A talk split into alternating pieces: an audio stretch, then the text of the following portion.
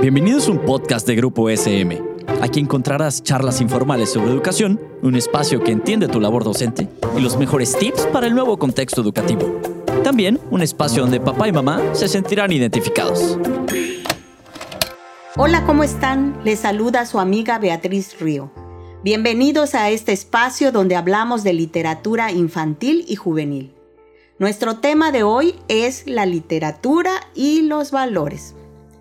Comenzamos.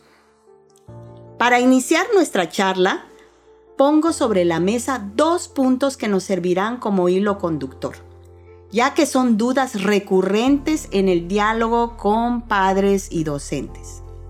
El primero es, ¿qué valores son los que podemos encontrar en la literatura infantil y juvenil? Y el segundo es, ¿Son los intereses de los infantes y jóvenes los que los mueven a leer estos libros?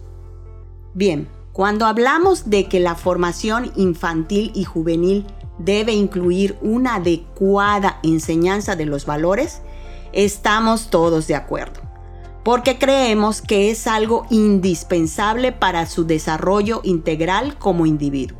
Los padres se encargan de que sus hijos reciban los valores en casa, mediante la oralidad, las actitudes y la conducta que les demuestran, de manera que van asumiendo dicho aprendizaje. Por otra parte, si los padres son asiduos a la lectura, algunas veces utilizan la literatura infantil como medio para que los chicos refuercen su instrucción en los valores morales y sociales que comúnmente creemos deben contener estos textos.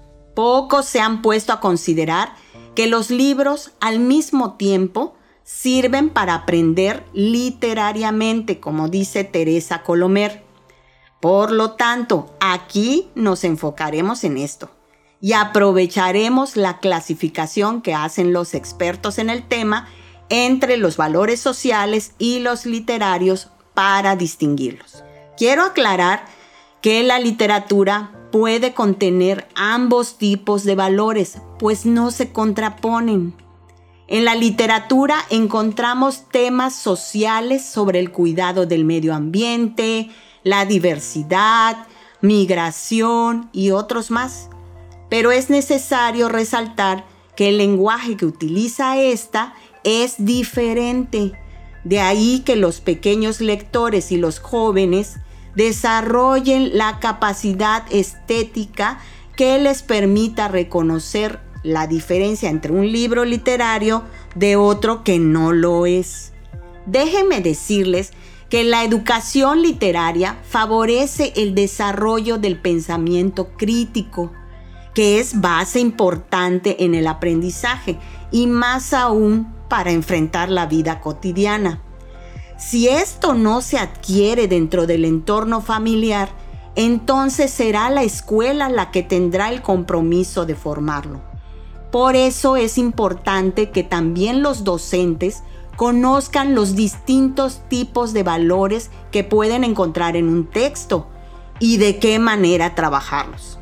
El investigador Rubén F. Llorens nos habla de que los libros infantiles pueden llevar implícitos valores sociales y explica que la literatura convive con la necesidad de transmitir una forma de entender el mundo, porque el pensamiento del creador y su expresión fundamental, que es la palabra, responden a un mismo tiempo. Él no considera que todos los libros infantiles, por el mero hecho de impartir conocimientos, deba ser considerado como literatura, pues no poseen el lenguaje literario que le brinda a la narración, a la poesía o a cualquier otro género la dimensión estética que la caracteriza.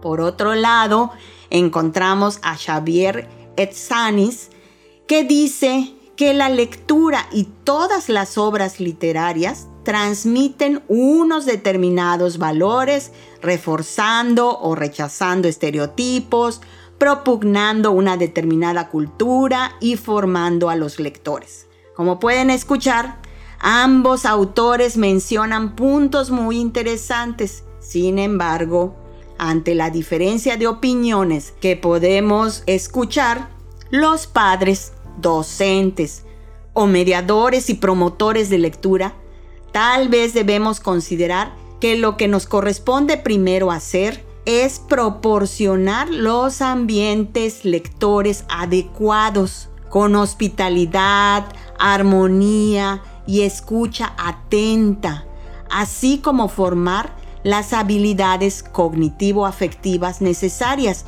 para que sean los propios infantes y los jóvenes los que decidan de manera asertiva acerca de los libros literarios que pueden leer y lo más importante, que ellos aprendan a ser críticos. Especialmente los padres tendemos a escoger la literatura que creemos más conveniente para nuestros hijos. Y está bien, pues somos los primeros responsables de su educación. De hecho, debemos estar conscientes de la carga ideológica que puede contener un libro.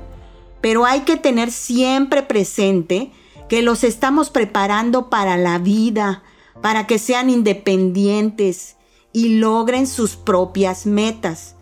Que no podemos tenerlos en una burbuja donde solo habite nuestro personal punto de vista sobre el mundo o la historia y las sociedades.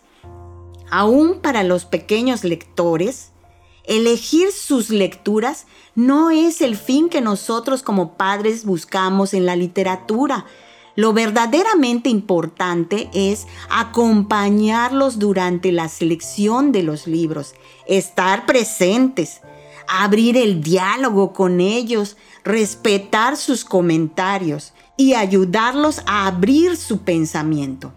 Si nos vamos al momento en que los niños o niñas quieren elegir un libro, recordemos lo que hacemos.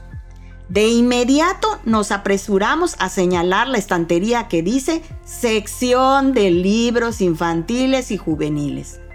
No les damos la oportunidad de mirar la biblioteca o la librería completa. Hasta les decimos el mensaje que deben encontrar en el texto, sin tomar en cuenta que cuando el lector hace suya una lectura, no debemos marcarle ni el ritmo, ni el tiempo, ni imponerles una visión determinada del texto.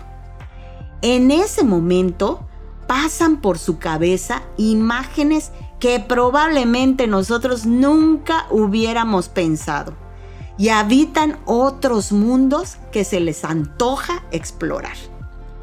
Recordemos que una lectura requiere de tiempo para ordenar nuestras ideas espacio para reflexionar sobre lo que leímos y si es necesario, volver a leer.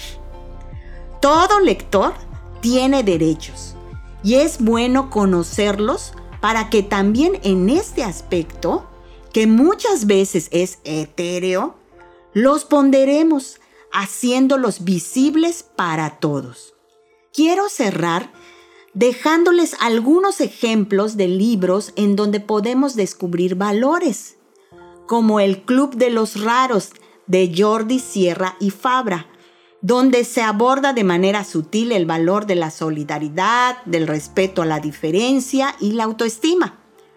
O en Olivia, El Bosque y las Estrellas de Nuria Santiago, donde se hace alusión al sentido de pertenencia y el amor a la naturaleza. Como estos, hay otros que podemos encontrar en el catálogo de SM México y que estoy segura van a disfrutar. Hasta aquí llegamos el día de hoy. Muchas gracias por acompañarnos y les esperamos en una próxima emisión.